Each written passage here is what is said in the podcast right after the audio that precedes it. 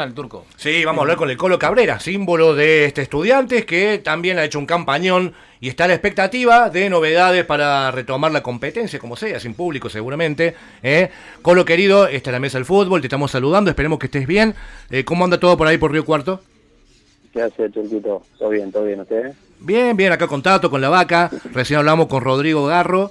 Eh, que extraña un montón eh, los entrenamientos con el instituto, el contacto con los compañeros. Bueno, ustedes están un poquito más, más en contacto tal vez, pero seguramente con muchas ganas de volver a, los entrenamientos también, ¿no? Sí, sí, sí, por ahí creo que, el día a día es, lo que más se extraña, por ahí trabajar trabajar con los compañeros, por ahí, por ahí con pelota. Eh, la verdad que, eso es difícil porque hace casi tres meses que, no tenemos un, entrenamiento en conjunto, que, que por ahí no, no tocamos la pelota, entonces bueno, creo que esa es la parte más complicada. Bueno, Colo, y por allí eh, varias noticias que te vinculan a equipos de primera división. ¿Es un anhelo? ¿Querés terminar el campeonato en estudiantes o si se da algo de primera irte?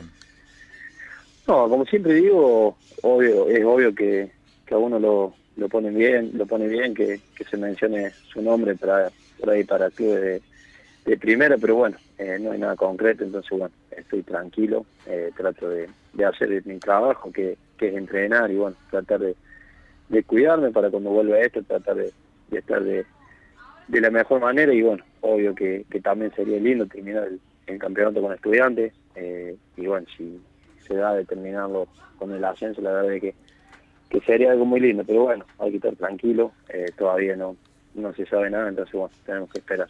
Campañón el de estudiantes con una base muy rendidora que hace un poquito más de un año obtenía el, ascenso a la B Nacional por primera vez y, bueno, y ustedes fueron por más, evidentemente, están peleando, estaban peleando la punta eh, en la zona A, y, son, y son días decisivos para el reclamo de, San Martín de Tucumán, Colo, de, que cree que tiene los méritos deportivos como para ascender directamente.